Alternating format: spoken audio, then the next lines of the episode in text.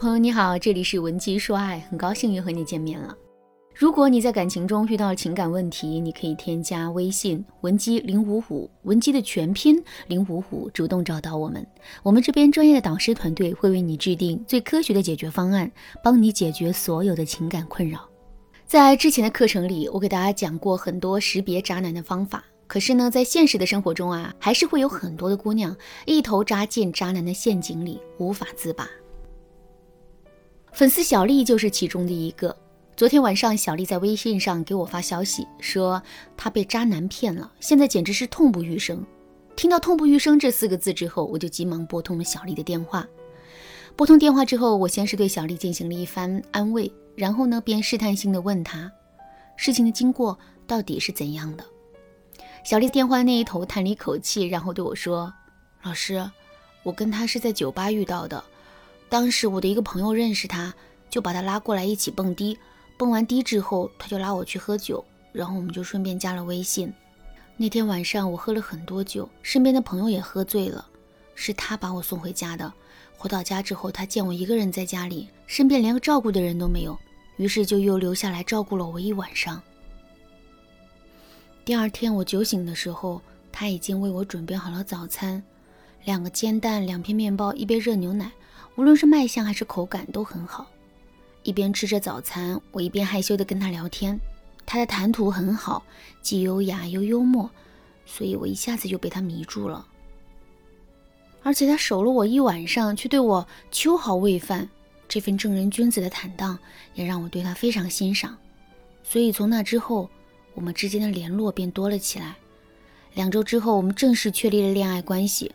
我本以为我们两个会一直这么甜蜜的交往下去，可没想到的是，我竟然在他睡觉的时候发现了他的另外一个微信号。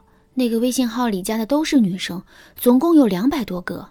他每天都会跟其中的几个女生聊天，还会在聊天的时候称呼他们“亲爱的”或者“老婆”。那些女生也会热情的叫他“老公”。我真没想到，一个表面上这么正经的人，竟然在背后养了一个后宫。所以发现这个事实之后，我便主动跟他提了分手。我本以为他会感到很吃惊，然后着急跟我解释几句，可是他什么都没做，只是简单的说了一句“好的”。他搬离我家之后，我总感觉心里空落落的，时不时的就会想起他，甚至是想主动联系他跟他复合。可是理智也提醒我。他是一个渣男，是一团烈火。如果我继续靠近他，最终肯定是没有什么好结果的。老师，我现在真的很痛苦，您说我到底该怎么办呢？听完了小丽的讲述之后，我的内心也是非常的感慨。都说渣男害人，不光骗财还骗色，但渣男最害人的地方并不在此，而是他们很会偷心。渣男就像是一瓶碳酸饮料，我们明知道它有害。但就是离不开他，甚至于很多姑娘明明已经跟渣男断绝了联系，可心里还是忘不掉他。为什么会这样呢？其实啊，这是因为渣男特别会给我们造梦。试想一下，哪一个情窦初开的妙龄女子不希望自己男朋友会是一个盖世英雄啊？可是现实生活中的男人都是有一些缺陷的，不是这不好，就是那不好。所以啊，我们很难在精神上获得充足的满足感。也无法下定决心开启一段感情。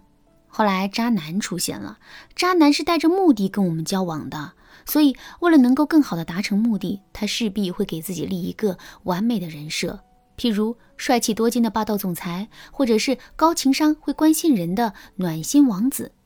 虽然这样的人设很不接地气，但是我们需要啊，有需求就很容易会沉迷，而我们一旦沉迷，就会被牵着鼻子走。这也是我们为什么这么容易受渣男骗的原因。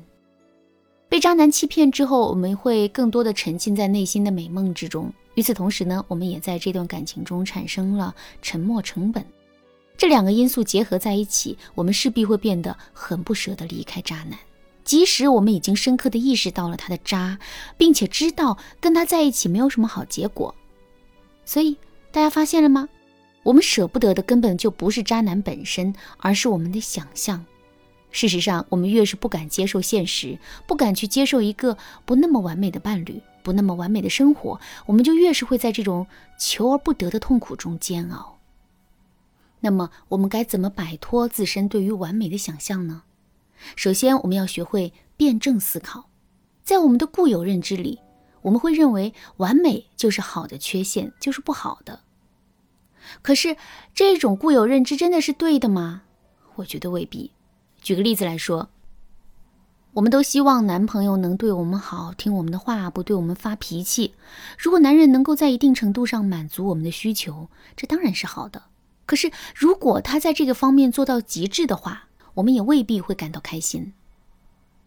试想一下，你会接受一个对你言听计从、一点脾气都没有的男人吗？肯定接受不了，对吧？因为那样的人太无趣了。我们是要跟一个人生活，不是跟一个机器人生活。而且，这也充分验证了物极必反的道理。所以，我们真的没有必要排斥爱情里的不完美。事实上，正是这些不完美，让我们的感情充满了波澜起伏，而不是一直保持一条直线。另外，我们在感情里一定要有一种长远眼光。什么叫长远眼光呢？可乐很好喝，你今天喝了一瓶可乐，立马就会感到很舒爽，但这种舒爽是短期收益。从长远的角度来说，一直喝可乐绝对是有害的。虽然白开水不好喝。但只要我们忍受了这个短期痛苦，就势必能够获得身体健康，这是一个长远收益。感情也是如此，渣男带来的感觉固然是美好的，但这种美好能够留存多久呢？事实上，随着时间的累积，两个人交往时间的延长，这种短期优势会大大的被削弱。所以啊，选择一个暂时不那么完美，但愿意跟我们一起磨合和成长的伴侣，其实是一件更有意义的事情。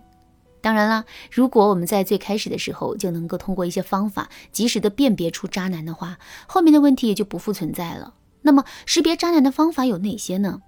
如果你想学习到这方面的知识，可以添加微信文姬零五五，文姬的全拼零五五，来预约一次免费的咨询名额。